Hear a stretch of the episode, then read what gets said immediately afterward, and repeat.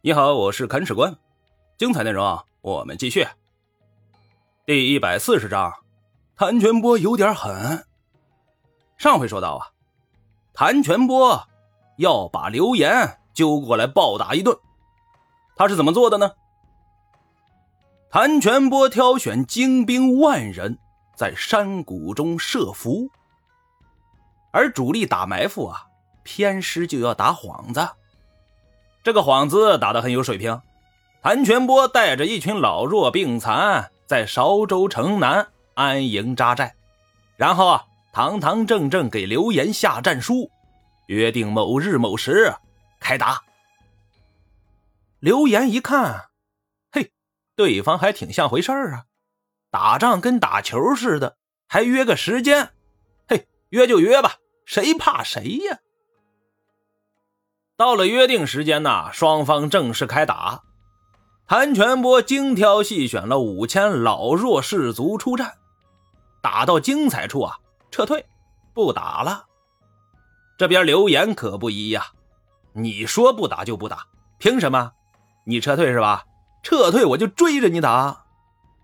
追着追着就追到山谷里边去了，埋伏在那里的一万精兵出来亮了一个造型，一鼓作气啊，把岭南兵包了饺子。刘岩大败呀，力战脱身，向哥哥刘隐去汇报。其实他也不用去汇报，人家谭全波带着大军跟在他屁股后边就追过去了，然后啊，直捣黄龙，打刘隐。刘隐抵挡不住啊，接着又败了一场，而且败得还很惨，丢下大军不管了，慌慌张张，单人独骑。一溜烟跑回广州去了。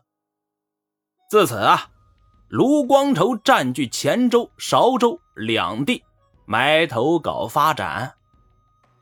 然而他的势力还是太小了，在吴国、楚国、闽国、南汉四国的夹缝里边求生存，举步维艰呢。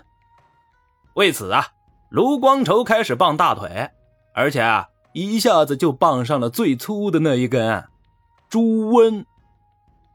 卢光筹向朱温称臣，通道路、纳贡赋，以求太平。朱温准奏，以前韶二州为中心，划了一片地方，设置镇南军，任命卢光筹为节度使，并封其王爵。至此啊，卢王这个称号算是实至名归了。卢光成那里安定下来了呀，刘隐这里又要挨揍了。来揍他的人呢，就是楚国的马殷。这一节啊，我们前几回说过。话说这时候，马殷刚教训完了高继昌，挥兵南指攻打刘隐。刘隐还不能不接招，但想接招也要接得住啊。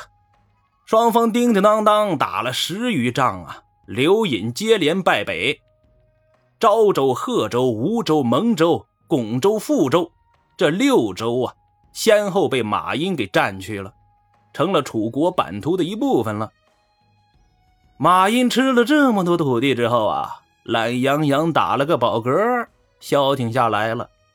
之后啊，就基本上不再对外用兵了，楚国进入了发展的稳定期。马殷稳定了，刘隐这里也就安生了。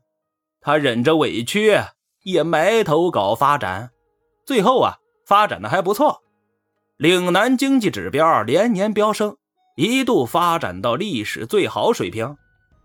而这也是有一定原因的，因为刘隐的身边有一帮子文臣在辅助他。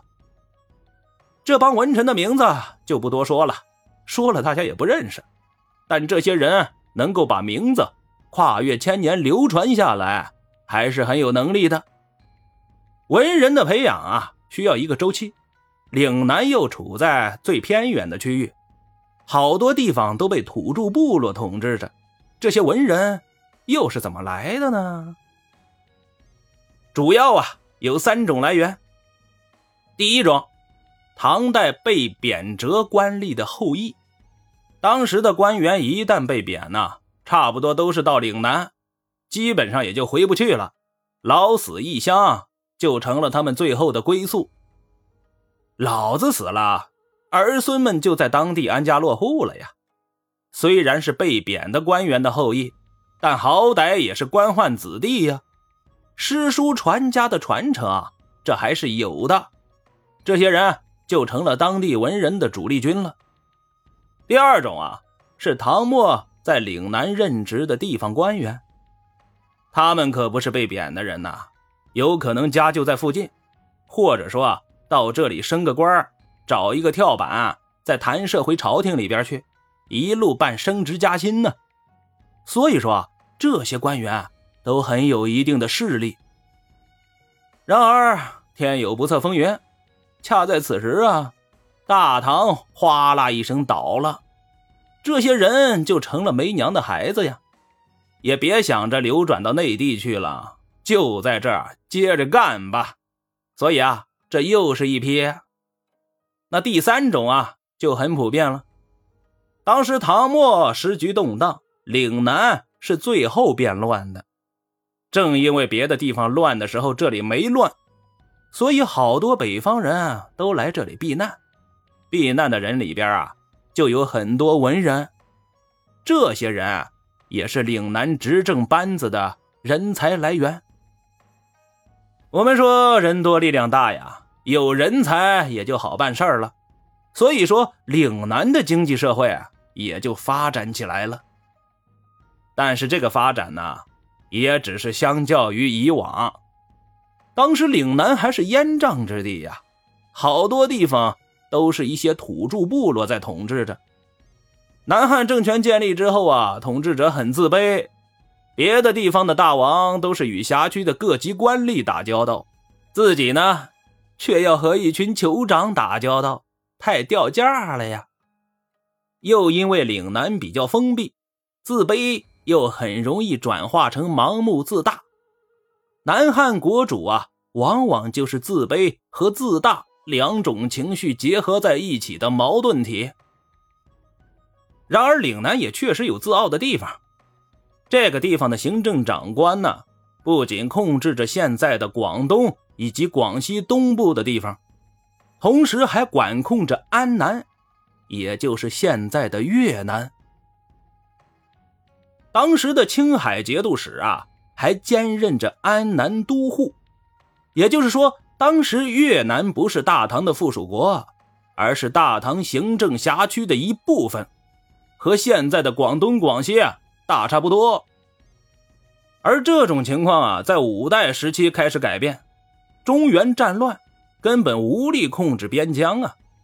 南汉政权随后又昏招迭出，对安南的控制力啊日益减弱，越南这个地方，这才慢慢的独立出去。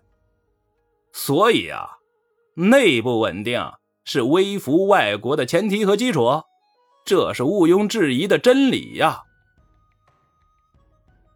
岭南的事情啊，到此就告一段落了。那吴国和吴越两国啊，这期间早就打得不可开交了。具体如何呢？精彩内容啊，且听下回分解。本章播讲完毕。感谢您的订阅收听，如果您有好的意见和建议，欢迎在评论区留言。如果您感觉这个专辑还不错，欢迎您转发微信、微博、朋友圈。看史官再拜顿首，感激不尽。